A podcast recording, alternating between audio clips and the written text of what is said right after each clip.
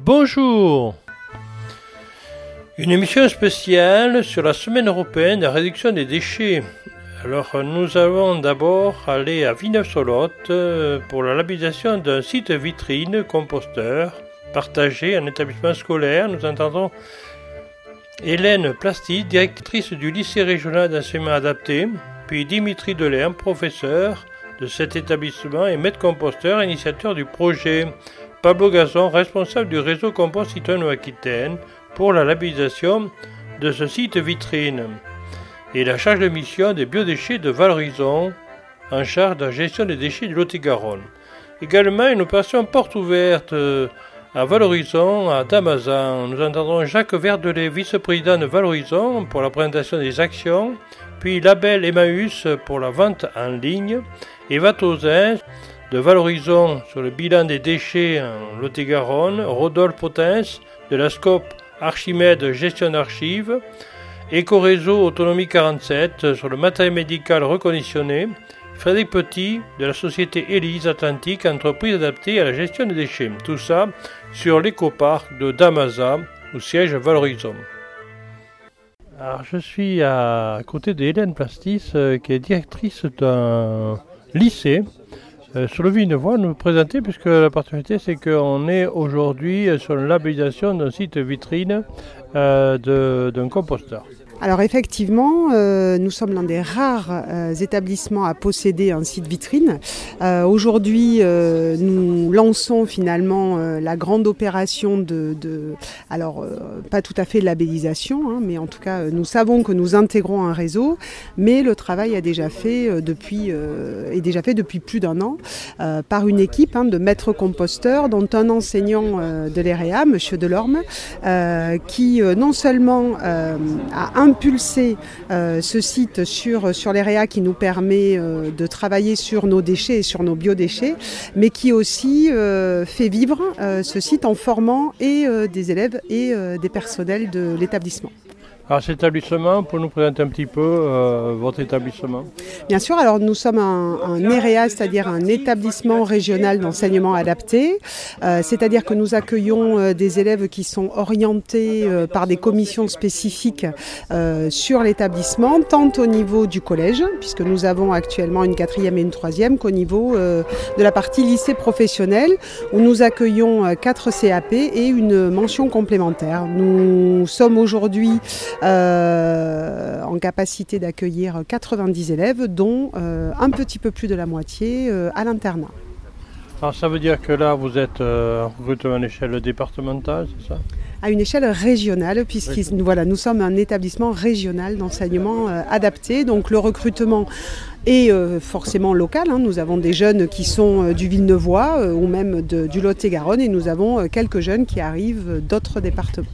Quand on dit adapté, c'est pourquoi il est adapté Alors nous sommes avec des élèves qui présentent des difficultés des apprentissages de divers ordres. Euh, nous travaillons aussi avec des élèves qui relèvent de la maison départementale des personnes handicapées. Et donc notre enseignement est adapté à des publics euh, divers et variés pour, euh, je dirais, avoir des apprentissages en dentelle pour chacun de nos jeunes qui ont des profils différents. Alors vous préparez des CAP, c'est ça Oui. Pour l'insertion par la suite Tout à fait. Alors nous avons euh, quatre CAP. Euh, un CAP euh, fleuriste, création-vente. D'ailleurs, ces CAP sont actuellement représentés au Salon Ambition et Avenir de Villeneuve-sur-Lot. Donc le CAP fleuriste, le CAP métier de l'agriculture, le CAP jardinier paysagiste et le dernier qui vient, je dirais, de renaître, hein, puisqu'on avait une formation à TMFC jusqu'alors, qui, qui s'est transformé depuis cette année en CAP AGA, c'est euh, l'accompagnement au grand âge, c'est-à-dire que nous formons des jeunes euh, pour travailler euh, auprès des personnes âgées dans les EHPAD ou auprès des personnes qui nécessitent un accompagnement. Ah, c'est vrai qu'il y a une demande énorme à ce niveau-là. Tout à fait. Nos formations sont très, très porteuses d'avenir, je dirais, en termes d'emploi sur le territoire. D'ailleurs, quelles que soient les formations que nous proposons. Euh, ce pourquoi aussi nous avons décidé de proposer une spécialisation pour nos élèves d'AGA sur une mention complémentaire d'aide à domicile qui a ouvert aussi cette année parce qu'on sait que ce sont des besoins aujourd'hui.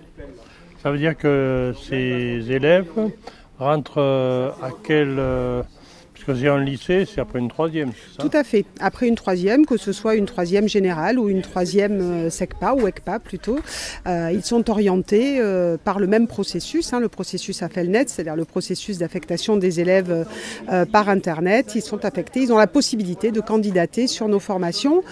Notre, je dirais, l'un de nos points forts, parce qu'il y en a beaucoup, mais c'est que nous travaillons justement parce que nous sommes adaptés avec de tout petits effectifs. On a des élèves qui sont euh, euh, sur la partie lycée professionnel, 8 euh, par section, ce qui veut dire que...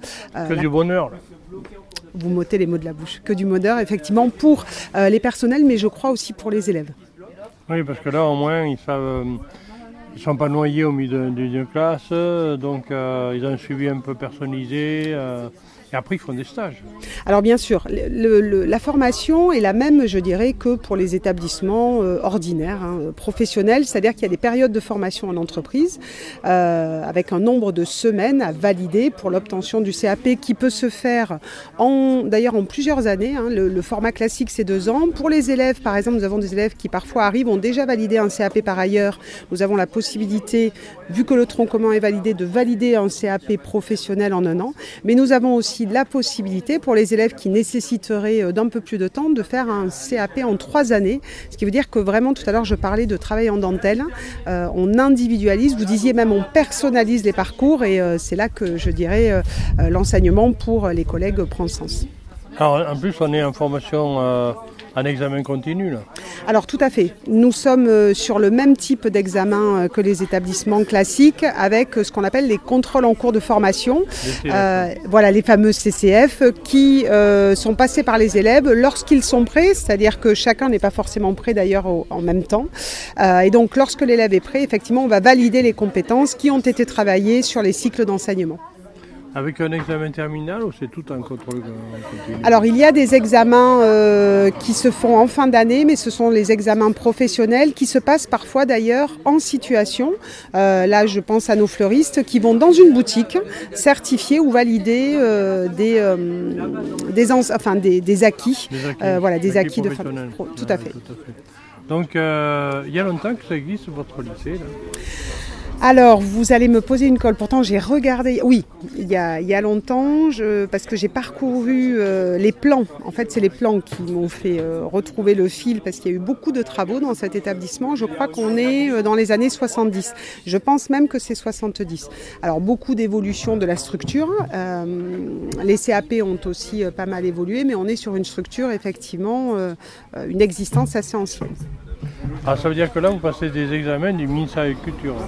Ah oui, bien sûr. Nous sommes, oui, oui, vous faites bien de, le dire. Hein. nous sommes, euh, euh, ce qui euh, demande aussi une adaptation pour les personnels qui travaillent sur, sur les deux, deux types de formation, en partenariat avec le ministère, où nous sommes plutôt, c'est pas un partenariat, hein. nous dépendons effectivement pour deux formations, les jardiniers paysagistes et les métiers de l'agriculture du ministère de l'Agriculture.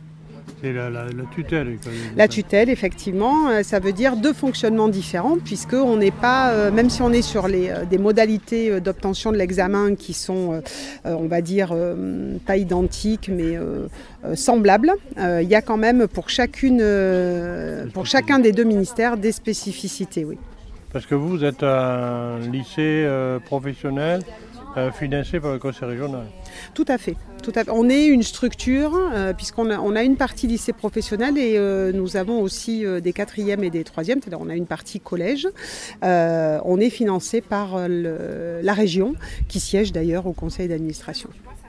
Ça veut dire que quand vous dites que vous êtes une structure régionale, il existe d'autres établissements sur la région similaires à le vôtre? Euh, enseignement adapté. Alors sur la région, oui, euh, il y a, euh, mais pas, en Lot-et-Garonne. Non, non, en Lot-et-Garonne, nous sommes le seul. Le plus proche, il me semble, est l'EREA de Trélissac, en Dordogne. Dordogne, oui, oui, Et après, il y a deux EREA en Gironde, un à Pessac et un à Ésine. il me semble qu'il n'y a pas d'EREA. Voilà, tout à fait public, public adapté. Très bien, merci. merci. Merci à vous. Alors, je suis avec Dimitri. Et euh, toujours euh, devant le, site vitrine de l'aire de compostage partagé de ce fameux lycée euh, professionnel adapté à, on a vu avec la directrice, c'est un projet qui tenait à cœur, qui te tenait à cœur de mettre en place déjà dans ce lycée. Alors tout à fait. Alors moi et puis aussi mon directeur précédent, avant Madame Placide. En fait, quand on s'est rencontrés, on, ça a de suite euh, matché entre nous. Et il connaissait du coup ma formation en tant que maître composteur et il m'a dit ça serait peut-être pas mal que tu réfléchisses à installer un composteur pour euh, les déchets de la cantine. Et en fait, c'est parti de là. C'est parti de là. Moi, j'ai fait, donc en tant que maître composteur, l'étude préalable euh, à l'installation du dispositif. Et puis, c'est parti comme ça. Voilà, donc. Et alors là, tu tirais un bilan après une année, euh, ça a bien marché là finalement. Parce que d'autant plus que vous avez formé beaucoup de, de référents de sites. C'est ça, on a démarré avec 12 référents de site au départ. C'est extraordinaire. C'est ça, alors après avec les changements de poste, euh, le turnover, les gens qui se lassent, ça arrive toujours. Hein. On est retombé à 8 cette année. Mais du coup, on a tous les jours quand même euh, deux personnes qui sont là pour faire les apports quotidiens. Donc en fait, ça évite tout simplement qu'il y ait des personnes qui s'essoufflent et qui laissent tomber la chose.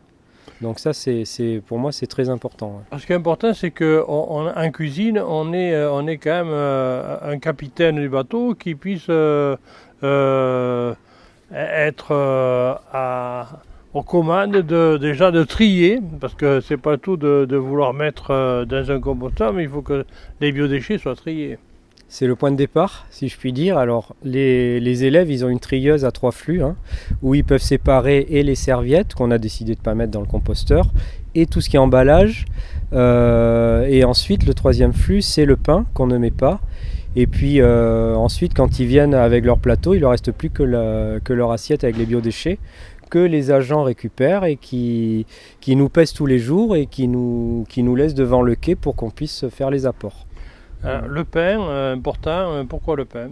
Pourquoi le pain ne rentre pas dans le composteur? Alors on l'a pas mis parce que le pain en trop grande quantité, on sait que ça peut avoir du mal à se composter en fait. Et on a trouvé une autre filière, on a des collègues qui le prennent pour nourrir des animaux, donc on a trouvé que c'était plutôt préférable de faire comme ça et de ne pas le mettre dans le composteur. Alors l'avantage c'est que à partir de ça, euh, vous faites du compost et, en plus ici on, a des formations agricoles, horticoles, donc euh, vous avez tous les éléments pour euh, nourrir la terre. Exactement, exactement. Donc si je puis dire souvent, comme je dis aux élèves, la boucle est bouclée, puisqu'en fait les biodéchets qu'ils produisent vont servir à nourrir la terre pour leur culture. Donc on ne peut pas faire plus, plus vertueux si je puis dire. Alors euh, quand on dit biodéchets, il faut du broyat. Et donc, euh, il faut de la matière grise pour euh, permettre d'obtenir finalement ce, compost par la suite. le broyat, vous l'avez comment? Alors, le broyat, comme il nous en faut quand même 2 mètres cubes et demi, on a, nous, un vieux broyeur qui ne permet pas d'avoir ce volume-là, donc on passe par un paysagiste en local qui nous le fournit gracieusement chaque année. Il faut combien de temps entre le moment où on dépose euh, des déchets alimentaires dans le composteur pour arriver à avoir euh, du compost? On va dire qu'il faut à peu près 6 euh, à 8 mois. Après le compost, on peut l'utiliser à différents stades de maturation, hein, mais on va dire que 8 mois c'est une bonne, une bonne moyenne en gros. on peut déjà bien le tamiser, obtenir quelque chose de très fin qu'on peut euh, ajouter à des massifs en surfaçage, c'est très bien. Et sinon, la partie grossière, moi je sais que généralement, avec les élèves, soit on la ramène au sol dans les pieds de haie, comme ça c'est pas visible, euh, ça va former de l'humus naturellement, ça va continuer son processus, ou soit on peut même l'utiliser directement dans des buts, euh, des buts en lasagne. Donc alterner avec des couches de tonte, des couches de feuilles, et ça marche aussi très bien. Euh, donc 6 euh, mois, à peu près 6 et 8 mois, pour obtenir euh, un compost. il y a des montées en température importantes, parce qu'il y a des mesures. Tout à l'heure, on a vu, des élèves ont porté donc des, des, restes alimentaires et on monte relativement, ça monte en Tout à fait. En fait, on a remarqué dès qu'on arrive à peu près à, la moitié d'une cellule, donc on commence à avoir assez de matière dans la cellule et là on peut monter facilement à 60-70 degrés. Donc là on a une bonne euh, hygiénisation des matières. Ce qui explique pourquoi vous pouvez mettre de la viande et du poisson. Exactement. En fait, à cette température-là, on considère que quelques, quelques heures à cette température-là, ça va venir tuer tout ce qui peut être considéré comme des, pathogènes. Ben écoute, c'est une première année. Euh, au bout d'un an, déjà labellisé euh, site vitrine. Mm. La première en Vinevoix. C'est ça. Il y en avait euh, trois, sur Agem. Exactement. Bon, ben, le succès, là, hein, plus qu'à mm. poursuivre les efforts entrepris. Là. Exactement. Il n'y a plus qu'à essaimer autour. Et puis qu'à essaimer autour, ça aussi c'est important. Merci Dimitri. Merci.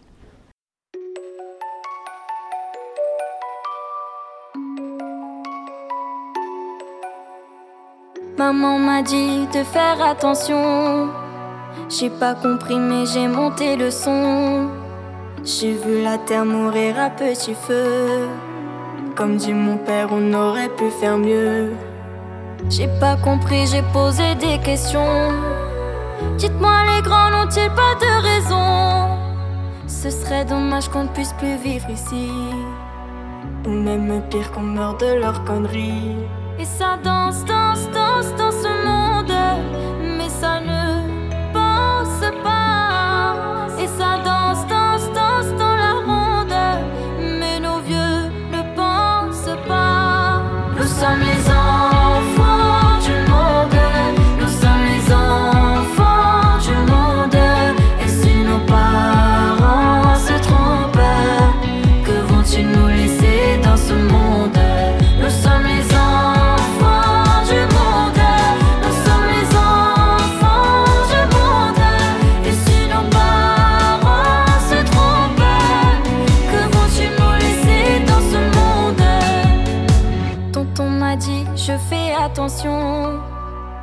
tu devrais faire pareil, mon garçon.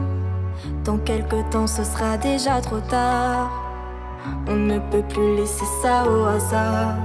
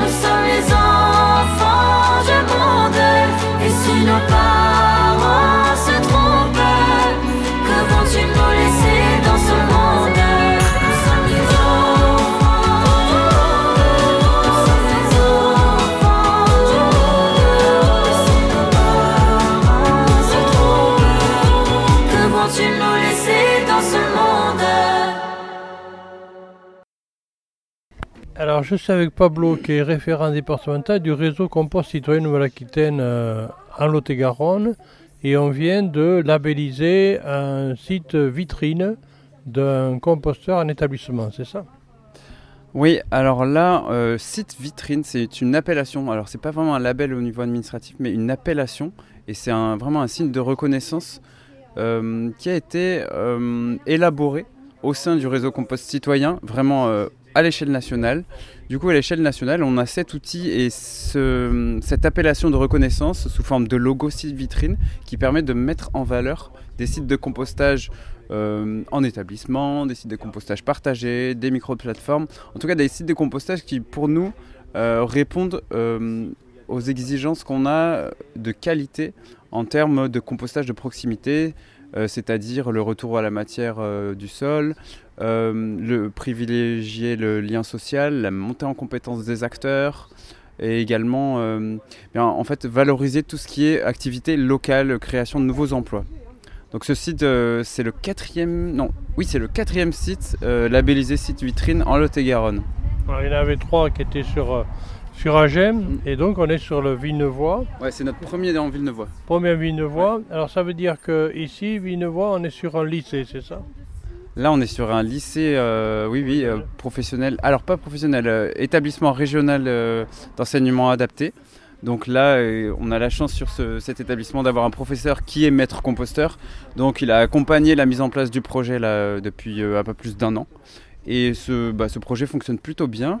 ce site de compostage autonome en établissement, bien, il a une particularité, c'est qu'il y a une dizaine, non, l'année dernière il y avait 12 référents de sites, là cette année c'est 8 personnes euh, référents de sites de, ce, de ces sites de compostage qui sont élèves et enseignants qui assurent le bon fonctionnement euh, tout au long de l'année euh, du site de compostage. Alors ça veut dire que là, ici on a je crois une centaine de couverts. Il y a également le cuisinier qui est référent aussi. Alors moi je ne pourrais pas euh, me positionner là-dessus, j'ai pas regardé la liste, euh, mais l'idée c'est qu'il y a un maximum d'acteurs en effet euh, de l'établissement, c'est-à-dire toutes les branches de l'établissement, dans l'idéal un, gestionnaire d'espace vert, une personne du réfectoire ou cuisinier, élève, professeur, en fait on peut convier même quelqu'un de la direction ou quelqu'un de l'administration, on peut convier n'importe quelle personne d'établissement finalement à se former en tant que référent de site. Très bien, merci Pablo. Ben, merci à vous. Alors toujours au pied de, composteurs partagés et je suis à côté d'une personne qui, euh, qui, a pris des responsabilités au niveau de Valorisons. Valorisons c'est quoi au juste? Alors Valorisons c'est le syndicat de traitement des déchets euh, en Lot-et-Garonne. Là, euh, vous occupez de la partie biodéchets. Oui, je suis chargée de mission biodéchets, chargée de valorisation, de prévention et de valorisation de la matière organique.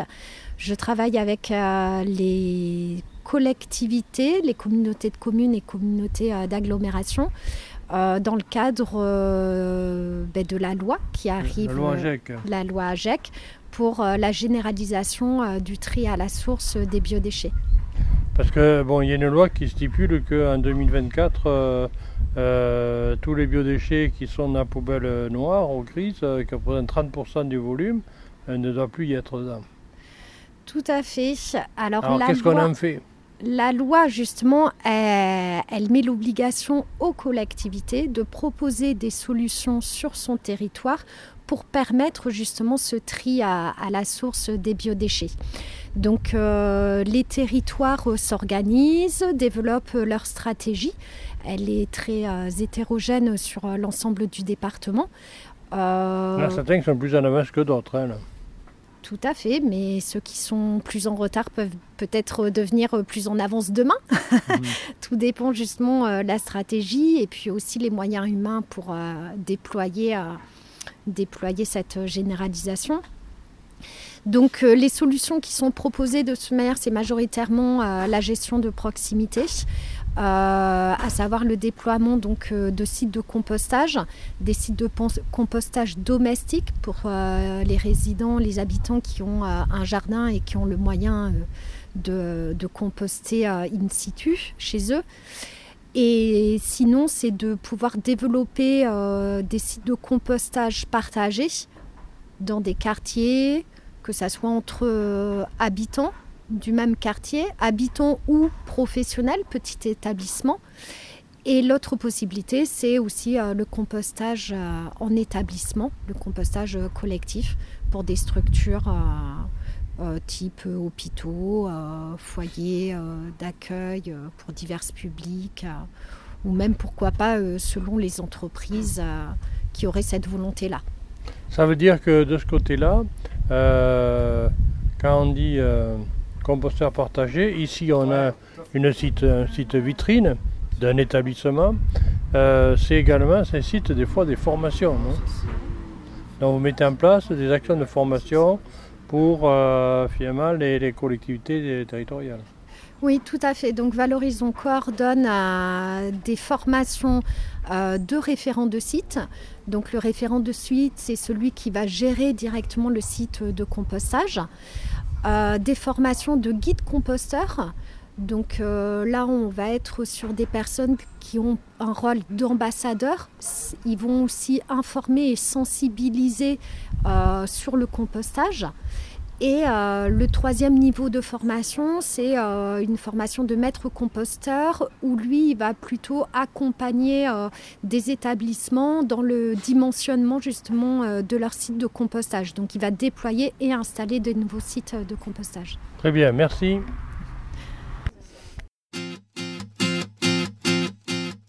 Ciment dans les plaines coule jusqu'aux montagnes. Poison dans les fontaines, dans nos campagnes. De cyclone en rafale, notre histoire prend l'eau. Reste notre idéal, faire les beaux.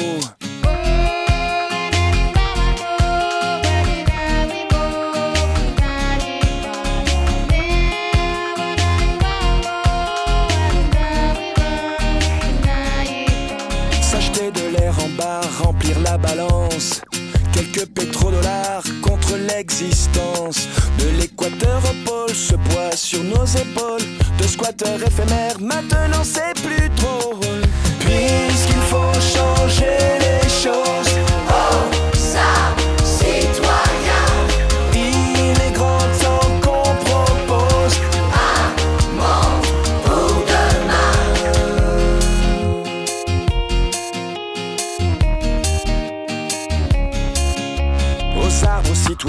Quelques baffes à prendre. La veille est pour demain, des baffes à rendre. Faire tenir debout une armée de roseaux. Plus personne à genoux fait passer le mot. C'est vrai, la terre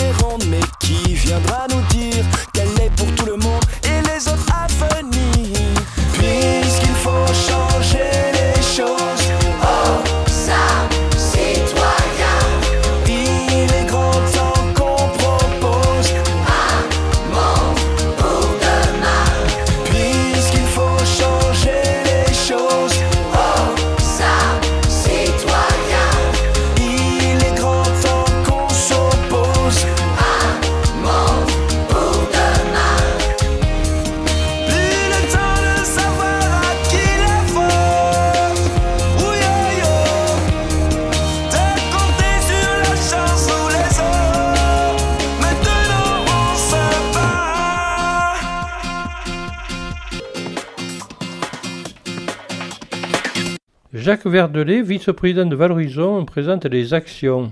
est engagé à réduire de 50% euh, l'enfouissement de nos déchets euh, sur le département.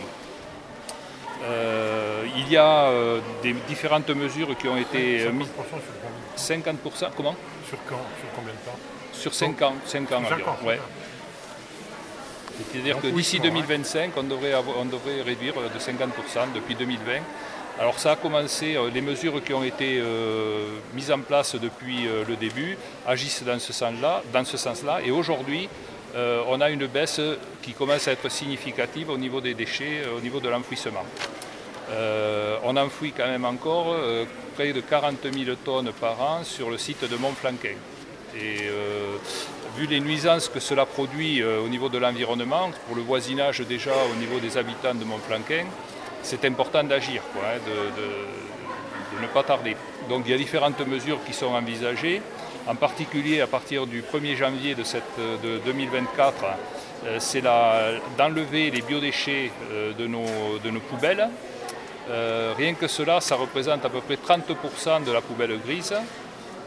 mais ça a un impact très significatif aussi au niveau de, de l'environnement puisque euh, ce qui produit les odeurs, euh, surtout dans les centres d'enfouissement, c'est en fait ces matières putrescibles.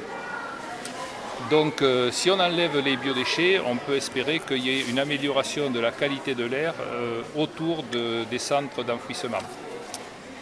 alors le meilleur déchet, c'est celui qu'on ne produit pas. C'est-à-dire que déjà, si on, on choisit, on a un mode de vie euh, qui est adapté euh, à éviter de consommer euh, des, produits qui sont trop suremballés, trop emballés ou comme ça, en fait on limite déjà nos, déchets. Mais pour cela, il faut être sacrément motivé. Et pour être motivé, c'est une journée comme ça qui peut aussi sensibiliser les gens justement à faire des efforts envers l'environnement.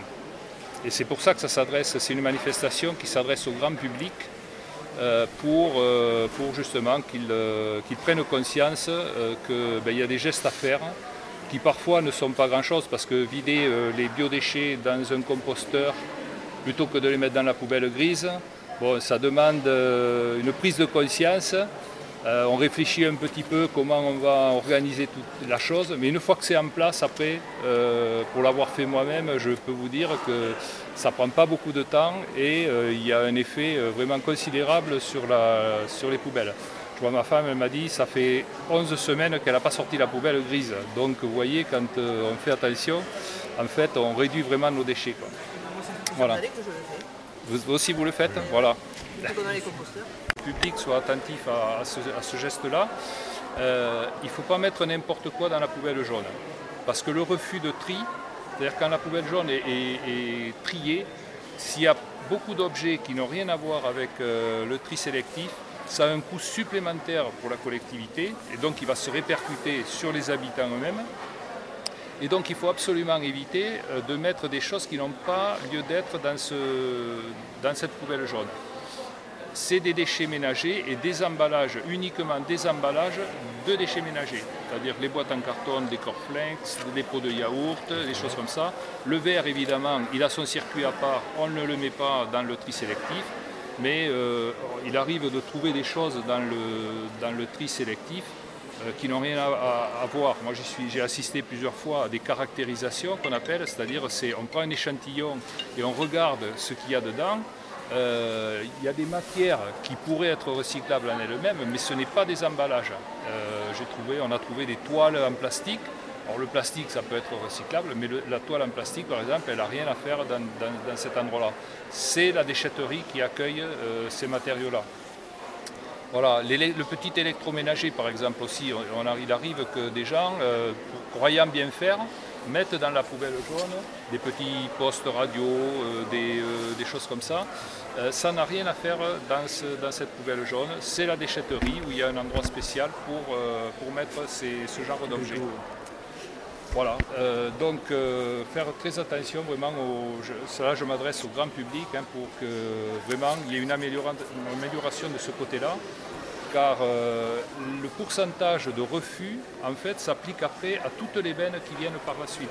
C'est-à-dire quand une benne arrive, si dans la caractérisation on a eu 30% de refus, quel que soit après euh, ce qui va être trouvé dans la benne, il y aura 30% qui ne sera pas accepté comme, euh, comme, comme objet à recycler. Voilà. Donc ça a un coût pour la collectivité parce qu'après, une fois que c'est trié, ben, ces objets-là, il faut les enfouir, donc il faut les emmener à Montflanquin, donc double trajet, c'est-à-dire qu'ils sont venus ici, mais de là, ils repartent à Montflanquin. Voilà. Donc ça, c'est important vraiment pour le public de faire attention aux gestes de tri. Ça représente combien le refus de tri là? Le refus de tri représente, ça dépend des collectivités. ça dépend des collectivités, mais on est en gros entre 20 et 30 suivant, euh, suivant les collectivités. ça veut dire que c'est double peine. Hein. C'est double peine, voilà. C'est un établissement secondaire de Label Emmaüs. Alors Label Emmaüs, c'est quoi? C'est une marketplace qui a été créée il y a 7 ans à côté de Paris, euh, pour, euh, à l'origine pour les communautés Emmaüs de l'ensemble de la France. Donc pour donner euh, quelque chose un peu clé en main euh, à ces communautés pour faire de la vente en ligne. Donc tous les produits que vous allez retrouver sur euh, Label Emmaüs sont vendus en ligne, c'est du e-commerce. donc aujourd'hui il y a entre 170 et 180 vendeurs qui vendent sur notre propre site internet. Et Label Platform 47 est un établissement secondaire qui a été créé il y a trois ans d'Amazon. donc nous sommes montés en entreprise d'insertion nous, avons, nous accueillons 8, euh, salariés en insertion qui euh, font un parcours chez nous de maximum deux années, au cours desquels on monte avec eux, on, leur donne une activité, un travail, un emploi support, et on, construit avec eux un projet socio-professionnel. Ce sont des personnes qui sont éloignées de l'emploi pour diverses raisons, donc on, travaille avec eux pour rechercher les, causes des échecs qu'ils ont à l'emploi. Euh, leur redonner confiance, leur donner des, compétences, des formations euh, et puis euh, faire en sorte que derrière ils trouvent un, un emploi pérenne. C'est le but. Donc pour cela, on a deux activités support à Damazan. la première, c'est l'activité livre, livre d'occasion. Donc livres que nous récupérons via des, dons de communautés Emmaüs, de ressourceries qui sont présentes sur le territoire, on va dire le Grand Sud-Ouest. Euh, entreprise également, bibliothèque du Lot-et-Garonne, euh, voilà, sont nos, sources d'approvisionnement. Nous trions ici les, livres que nous recevons. ensuite, on les enregistre et on les met en ligne sur, notre, sur nos sites de, de vente en ligne. Voilà. Et la deuxième activité, c'est le mobilier professionnel. Donc là, c'est plus du mobilier que nous récupérons via des entreprises qui se séparent de divers mobiliers. Ça peut aussi être des mm, retours de SAV, des fins de série, des invendus.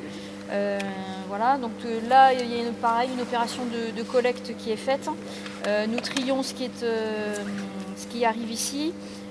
ensuite, nous réhabilitons ce qu'on peut réhabiliter. On vend en ligne donc ce qui est vendable et à destination, là, du coup, à la fois des professionnels mais aussi des particuliers.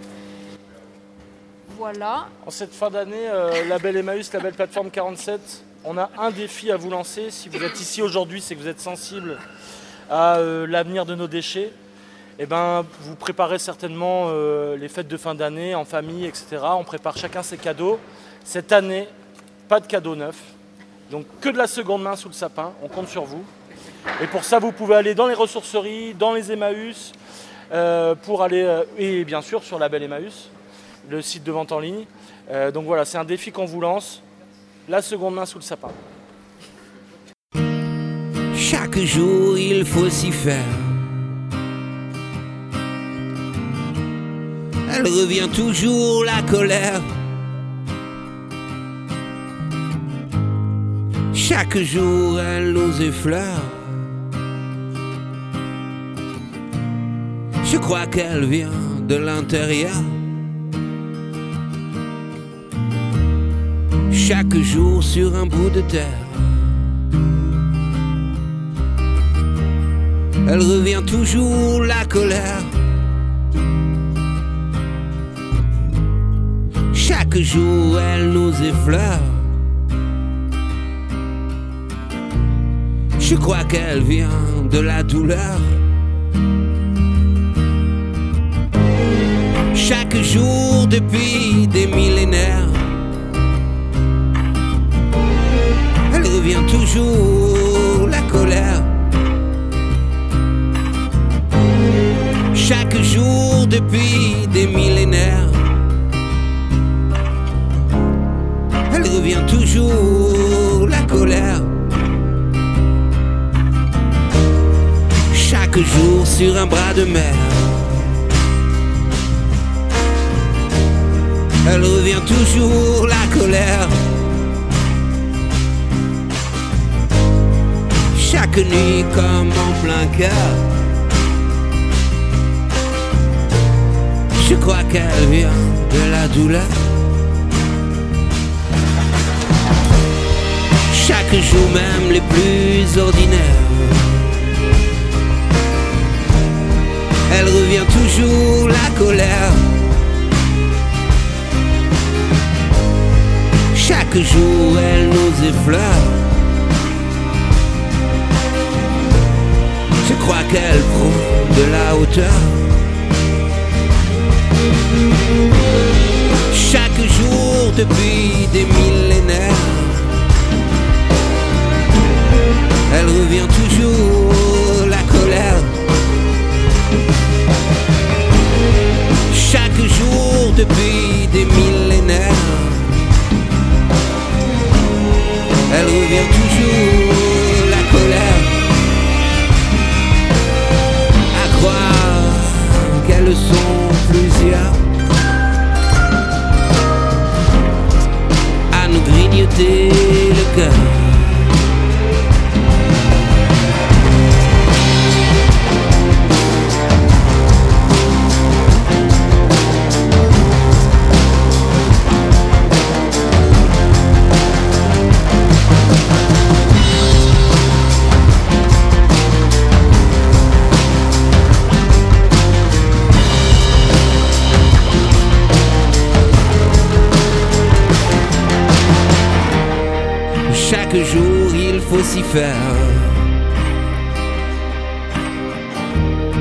Elle revient toujours la colère.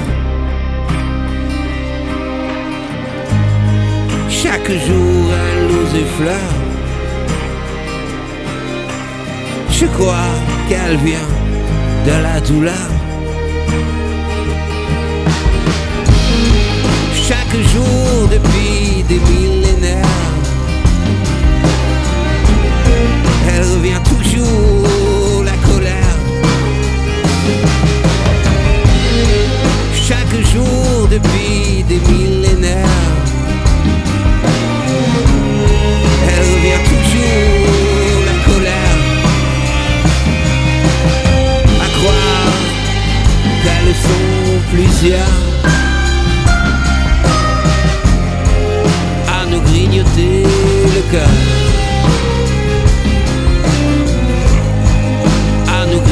le.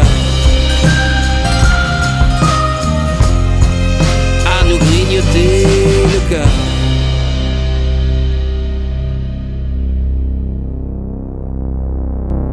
Eva Tauzin nous présente, de Valorizon nous présente le bilan des déchets en Lot-et-Garonne.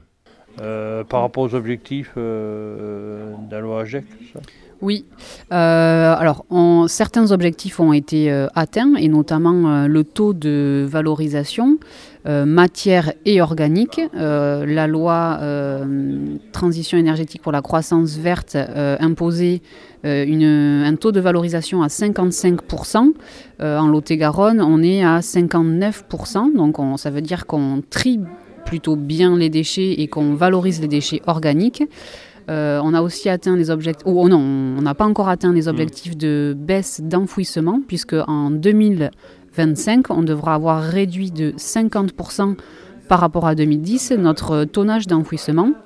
Et sur la, la partie des déchets de manière générale, on est encore euh, loin de l'objectif, puisque euh, on doit euh, baisser l'ensemble des déchets de moins 15% en 2030. Et là, sinon, on a déjà perdu l'objectif de 2020 qui était de baisser de euh, 15%. Et on est, on est loin du compte puisque les déchets de manière générale euh, augmentent. Euh, et c'est notamment dû aux déchets en déchetterie qui, euh, qui augmentent beaucoup depuis euh, les années 2015. Euh, en déchetterie, on trouve beaucoup, beaucoup trop d'emballages, euh, beaucoup trop pardon, de, de tout venant euh, dans les bennes et encore beaucoup de déchets verts, alors que ça pourrait être mieux trié, mieux valorisé.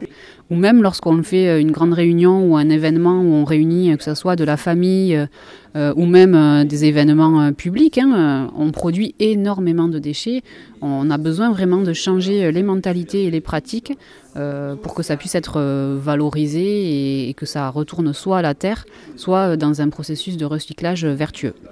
Parce que là, euh, déjà, tout ce qui est enfouissement, ça coûte très cher. Les taxes sont de plus en plus énormes. C'est l'Europe qui a mis le, le pas au niveau des différents États. Euh, sur le coût des déchets, oui, c'est vraiment euh, c'est exponentiel. hein. Euh, sur le plan fiscal, on a la TGAP, taxe générale sur les activités polluantes, qui augmente euh, tous les ans là depuis 2020 et qui augmente jusqu'en 2025.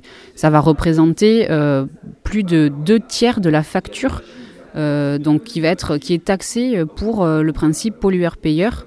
Euh, donc c'est les coûts, les coûts sont, sont énormes et depuis des années on ne paie pas le juste coût des déchets. Donc là c'est vrai qu'on ne fait que euh, remettre euh, des coûts en face de, de pratiques. Alors bon, il y a euh, un cercle peut-être vertueux. Euh, c'est que finalement, on, on dit euh, il suffirait que euh, les entreprises fassent moins d'emballages pour qu'après on soit moins obligé de trier ces emballages. Alors bien sûr, euh, c'est l'éco-emballage qui finance CISO et qui nous dit après les bons conseils qu'il faut faire.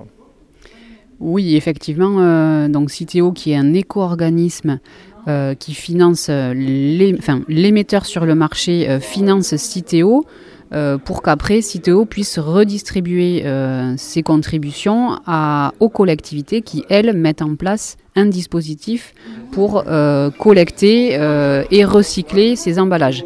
Le travail, il est vraiment à la source avec ces industriels pour diminuer la quantité d'emballages, les rendre recyclables ou alors les éco-concevoir. Ça, c'est le travail des industriels et de Citeo. Nous, à l'échelle euh, du particulier ou du petit professionnel, à nous d'essayer de, consommer différemment en achetant en vrac, euh, en, allant sur le marché plutôt que dans, des grandes surfaces. Voilà, on a aussi euh, une part de responsabilité. Voilà, chacun fait un peu comme il peut avec les outils qui sont à sa disposition. Alors, vous avez mis en place là dernièrement un- quelque chose qui est extraordinaire avec les entreprises qui avaient, euh, il avait commandé trop euh, de briques ou de carrelage, etc. Donc quelque chose qui a été extrêmement bien bien réussi. Oui, effectivement, Valorisons euh, a, a mené une grande opération euh, qui s'appelle la brocante aux matériaux. Euh, L'idée, c'était euh, que l'ensemble des fins de chantier des, artisans, hein, surtout, ou ça peut être aussi de- des, plus grosses entreprises comme Gédimat, qui ont des fins de chantier qui ne peuvent plus valoriser et qui, on va dire, pourrissent un peu dans les entrepôts. Et au bout d'un moment, ils doivent s'en défaire et les, les mettre à la benne tout venant en déchetterie. Et évidemment, ça coûte très cher parce que c'est pas valorisé. Euh, L'idée de cette opération, c'était de les rendre visibles euh, lors d'une opération qui a duré euh, deux jours, un vendredi et un samedi, et que l'ensemble des, particuliers ou même d'autres professionnels puissent venir directement dans les entrepôts de ces euh, entreprises qui avaient des fins de chantier pour acheter à prix très très réduit, hein, puisque on était à 80% de réduction du, coût de, revient du, matériau de base. Donc voilà, des, des grandes opérations, on a cassé les prix pour éviter de produire du déchet. Alors ça veut dire que ça, c'est quelque chose qui va être renouvelé. On va par la suite, euh, c'est quelque chose qui a bien marché, donc c'est quelque chose qui obligatoirement, euh, le but étant aussi, on a eu un exemple tout à l'heure euh, d'une entreprise qui peut finalement, dans le cadre de l'économie circulaire, c'est réparer et réemployer. Hein. on est bien là-dessus, les 4 R. Hein. Mm. Non, ou 3 R plutôt, euh, réduire, réparer. 5 R maintenant, oui. Hein, voilà. Donc on est bien dans ce truc-là, dans cette démarche-là, on est bien quand même dans une préoccupation. Alors... Rodolphe Fontaine, je suis gérant de la SCOP Archimède, donc société coopérative de production. Euh, je ne sais pas si vous connaissez un peu le principe, euh, la société coopérative de production. Les salariés sont propriétaires de, de leur outil de travail. Et la gouvernance, c'est toujours une voix, une personne. Donc voilà. Donc quand on, prend des décisions, ben, tous les salariés prennent la décision ensemble. On n'est pas toujours d'accord, hein, euh, mais, au moins on trouve toujours une solution pour, euh, prendre des décisions communes. Donc nous, notre métier de base, c'était la gestion d'archives euh, physiques et numériques. Et donc comme vous le voyez au fond, donc on est au fond là sur les, les racks de stockage, on va stocker des archives pour nos clients qui sont des organisations professionnelles, donc euh, entreprises, collectivités, administrations, euh, associations, donc tout type d'organisations professionnelles. Et on va les accompagner euh, à valoriser leurs archives, donc permettre que ces archives aient une valeur. Et donc on, on, va les conserver suivant des normes très précises et qui sont des normes aussi de délai utile d'archivage. Donc ça peut aller jusqu'à 50 ans, 60 ans euh, de conservation pour les archives. Et la loi oblige les organisations professionnelles à les conserver le temps que cette DUA soit, euh, euh, soit arrivée à terme. pardon. Et, donc, voilà, nous, donc nous, on a cette expertise, ce travail-là, et quand ces archives donc, arrivent à date pour être éliminées, eh bien, on va les éliminer avec un broyeur qu'on a là qui fait une tonne et demie par jour de destruction et on va les éliminer en, fin copeaux pour respecter la confidentialité, la sécurisation de ces archives, qui sont souvent des archives sensibles avec des noms, euh, des numéros de sécu, etc. En sachant qu'on travaille, nous, à 60% euh, pour euh, les archives médicales, donc les hôpitaux, les cliniques, etc. Et donc c'est toujours des données qui sont très sensibles. on gère à peu près 30 km d'archives, donc mis bout à bout, on arrive à 30 km aujourd'hui ce qui fait à peu près 25 millions de documents euh, conservés euh, dans nos locaux. Et nous avons un agrément des archives de France qui nous permet de conserver ces archives de la meilleure façon possible. On est sur site euh, ici depuis 2018, fin 2018, début 2019, et on était les premiers sur l'économie sociale et solidaire à être arrivés ici. Et donc voilà, un peu précurseur, et, et on est très content de faire partie aussi de cette cellule de réemploi. Donc réemploi parce que donc quand on élimine les archives, il y a plusieurs matières effectivement sur les archives. Vous avez d'abord le papier, donc on fait à peu près 150 tonnes de papier par an. Vous avez le carton, donc à peu près 30 tonnes. Vous avez du plastique, 10 tonnes, et puis de la ferraille. Euh, vous savez sur les classeurs, on a toujours des voilà, et on est à peu près à 2 tonnes de, ferraille par an. Et, et, donc ces archives, euh, une fois qu'elles sont détruites, elles repartent ces matières repartent vers euh, euh, les, entreprises qui recyclent, hein, donc papetiers, cartonniers ou des, opérateurs comme vous allez voir après avec Paprec. Depuis le début de l'année, on a deux nouvelles activités ici sur, sur l'écoparc. Donc on a une activité au centre de tri vous allez voir avec Paprec. On, nous, on intervient en fin de ligne sur Paprec, donc il y a l'usine, vous allez voir, euh, donc le directeur du site va vous expliquer ça.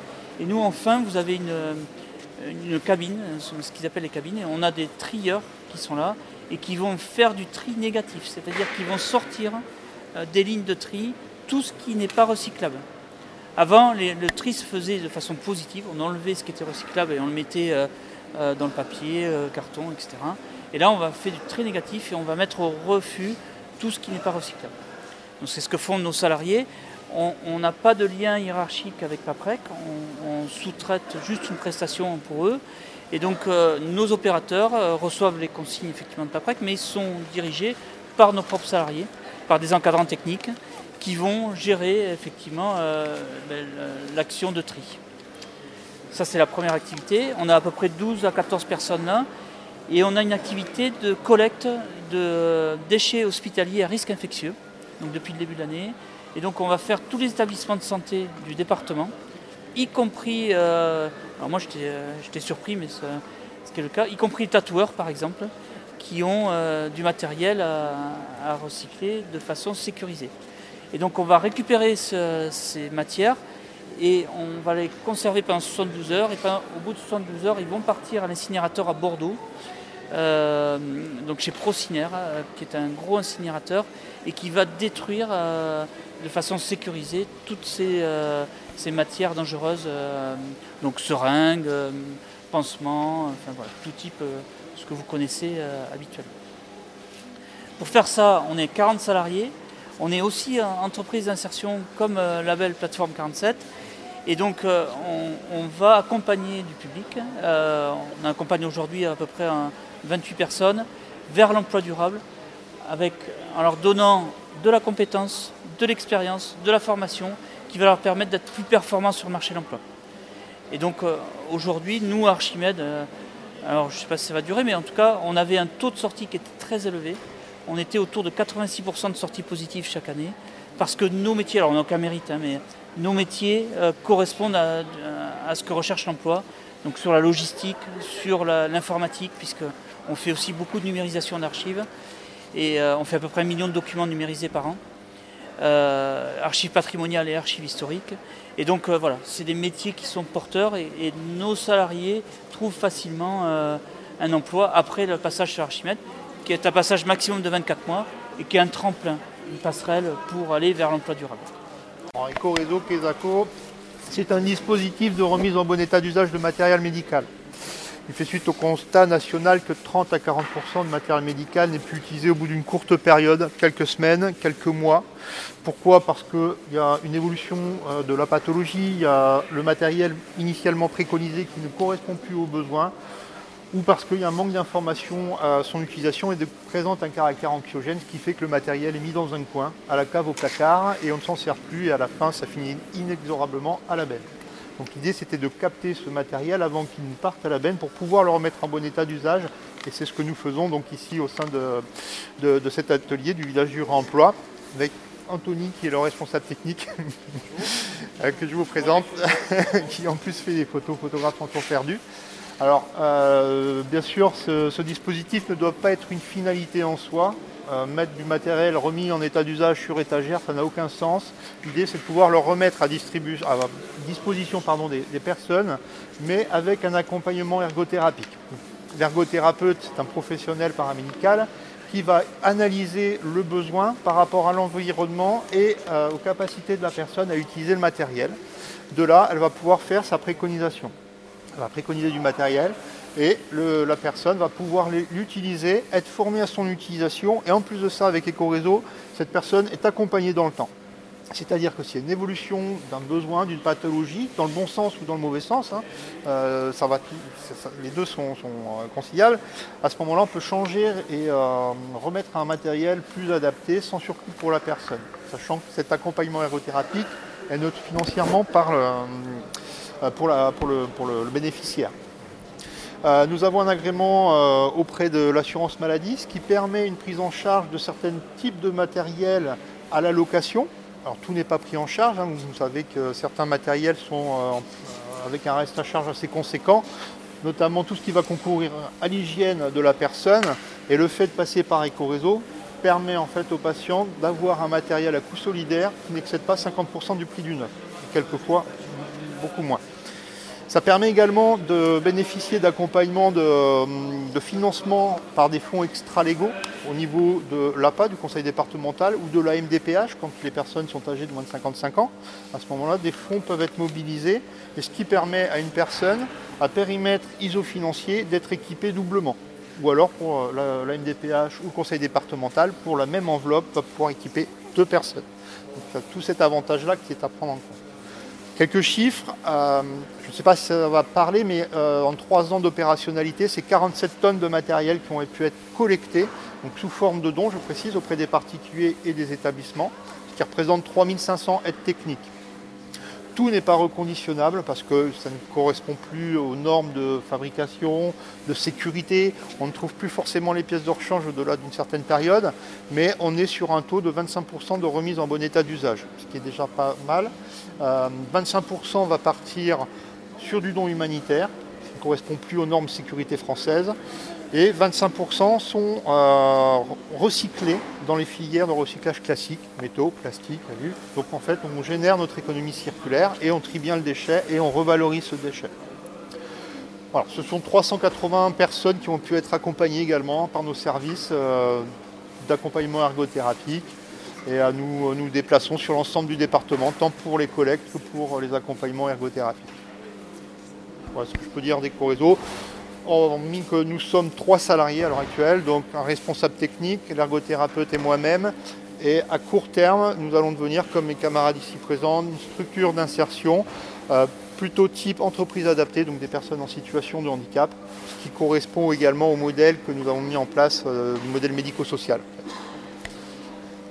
Très bien. Frédéric Barberis, donc société Elise. Euh, alors on est une société, il y a une particularité, c'est qu'on est une entreprise adaptée.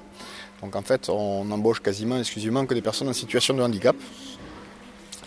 Euh, on est donc une entreprise française, on est sur, toute la France ici, donc c'est euh, le site donc, de Damazon, donc je suis le, responsable. On collecte, on, trie et on revalorise donc euh, des déchets uniquement des professionnels. Deux possibilités où on est sur des collectes qui vont être régulières ou sur des collectes ponctuelles. Donc régulières, eh bien on vient régulièrement chez nos clients récupérer leurs déchets qui, sont, donc, qui arrivent ici, qui passent donc, par une pesée pour pouvoir répondre réellement à ce que demande donc, euh, euh, le législateur, c'est-à-dire avoir un cahier de registre des déchets avec pesée, donc on pèse à 500 grammes près. Tous les déchets vont être triés à la main, bien sûr à la main et donc on va les classifier, euh, les classifier directement donc, dans, des bennes ou dans, des bacs. Euh, par exemple, le papier, on va, on va classer le papier selon sa qualité. C'est-à-dire qu'on va mettre d'un côté le colorisé, d'un côté le non colorisé, le papier journal, les brochures, etc., etc., les livres. Donc on va réellement faire un travail pour envoyer le papier ben, réellement chez le bon papetier pour qu'il puisse nous refaire ben, la bonne qualité de papier derrière. Hein. Un exemple, le papier euh, noir et blanc, ça peut être revalorisé 7 fois en tant que papier. Un papier couleur, on n'est plus que sur 4 fois. Forcément, il faut enlever la couleur. Il y a plus de, il y a plus de, d'acide à l'intérieur pour pouvoir enlever forcément les, encres. Exactement pareil, donc sur tous nos déchets, tout va être retrié et après renvoyé directement sur, des, sur de la revalorisation euh, spécifique sur, le, sur la matière. Voilà, je vous le fais simple, on m'a dit faire très court. Voilà, l'émission Parlant Terroir s'achève sur la semaine européenne des réductions des déchets à travers euh, à Villeneuve-sur-Lot la labellisation d'un site vitrine, un composteur partagé au lycée régional d'enseignement adapté. Nous avons entendu Hélène Plasty, puis Dimitri Delerme, Pablo Gazon et le chargé de mission des biodéchets. Puis une opération porte ouverte à Valorizon, nous entendu Jacques Verdelet, puis le label Emmaüs vente en ligne, Eva Tozin de Valorizon, Rodolphe Pontens d'Archimède, Ecoréseau Autonomie 47 et Freddy Petit société Élise Atlantique, entreprise adaptée de gestion des déchets. Je vous dis à la semaine prochaine. Bye bye.